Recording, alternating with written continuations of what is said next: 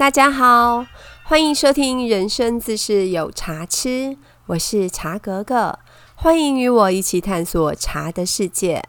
我们这一集要讲的是茶的分类。其实有很多人搞不清楚什么茶到底是什么茶。有人觉得叫做乌龙茶的，就是入骨洞顶的褐色茶汤，俗称老人茶的那种。至于一般人觉得颜色比较淡的高山茶，却叫做绿茶，这是正确的吗？我遇过一个可爱的客人，问他说要喝什么茶的时候，他说我要喝绿茶，泡了绿茶给他喝。他却喝着一脸的狐疑，觉得很疑惑的样子。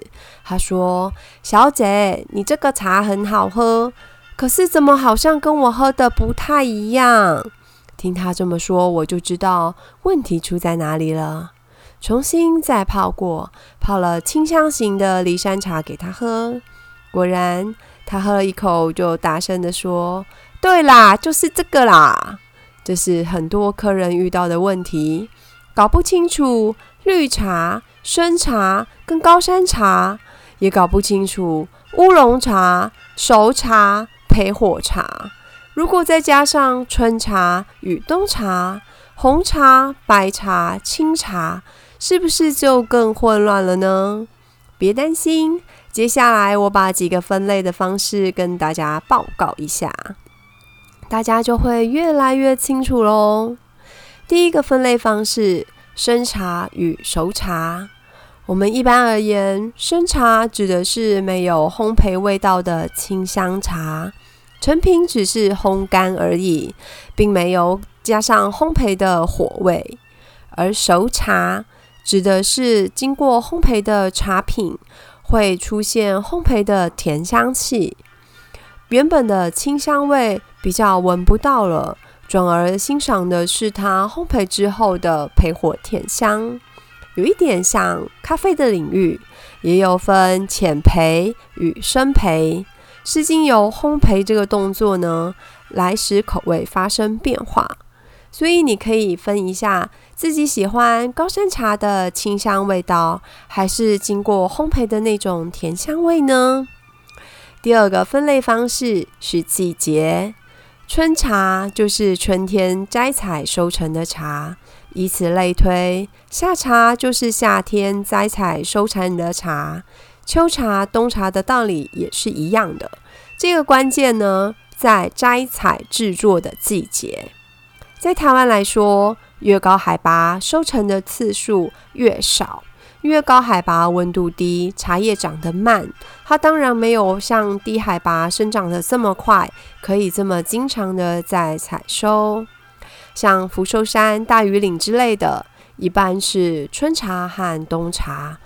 秋天的时候呢，有的人有做红茶，也有人把它做成清香型的乌龙茶，看它的客群通路。低海拔的收成次数呢？会更多，譬如说阿里山或鹿谷，他们都是收春夏秋冬四季的茶品。那如果到南投民间的松柏林茶区，一年就可以收成六到七次都有哟。第三个分类方式是品种，台湾的茶品有许多的品种，像清新乌龙、清新大某、铁观音。金萱、翠玉、四季春，甚至到红茶领域的红玉、红韵、阿萨姆之类的，有很多种哦。老套茶客最喜欢的是清新乌龙做成的半球形茶品。你在购买的时候，如果怕买错了，尤其遇到要送礼，像送长辈啊、送岳父、送教授的时候，需要格外慎重。你不妨跟店家确认一下，是不是你要找的茶种。譬如说，你可以问店家：“这是清新乌龙品种做的乌龙茶吗？”因为做成半半球形，从外观是很难分辨出来的。要很有经验的，才有办法从闻茶球就判断这个品种是什么。第四个分类方式呢，是发酵的程度。现在也有人管这个过程叫做氧化。意思是茶叶里的儿茶素转化成氨基酸的过程。简单的来说，不发酵的绿茶保留最多的儿茶素，所以现在呃很流行抗癌、抗氧化，都推荐喝绿茶。其实是保留的儿茶素程度最高，并不是其他茶类没有，而是它保留的比较完整。像日本的抹茶类、煎茶类，大陆的龙井碧螺春，台湾的高山绿茶之类的，都是属于绿茶类的茶品。另一个极端呢，是全发酵的红茶，几乎全部的儿茶素都转化成氨基酸了。所以呢，保健方面的效果跟绿茶自然不太一样哦。但你说喝红茶好还是喝绿茶好？它对人体各有各的好处哟。夹在中间的是清茶类，清茶类是一个很大的家族，像铁观音、高山茶之类的都会归类在这里。之后我们会常常讲到它们。所以我这边就不要描述的太多了，我怕你们听着听着就要睡着了。第五个分类是产地，这个应该很容易了解，长在什么地方的茶会决定这个名字。例如，种在骊山茶区的茶是骊山茶，阿里山茶区是阿里山茶，山林溪茶区的是山林溪茶。每个茶区都有它很特别的茶气。我们一般俗称“刷陶魁”。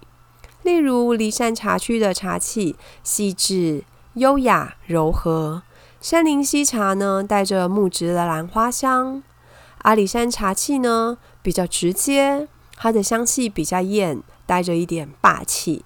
有些人喜欢细致的骊山茶，有些人喜欢直接的阿里山茶，说喝那个茶比较有喝茶的感觉。诸如此类呢，各有各的拥护者。希望你们在这边，呃，也可以慢慢的去了解，然后找到自己喜欢的味道。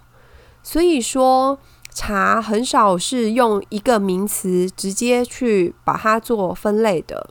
譬如说，呃，我现在喝清新乌龙的做成的半球形的高山茶。那它有可能会种在骊山茶区，也有可能种在阿里山，因为它是一个品种，它可能会在不一样的产地种植。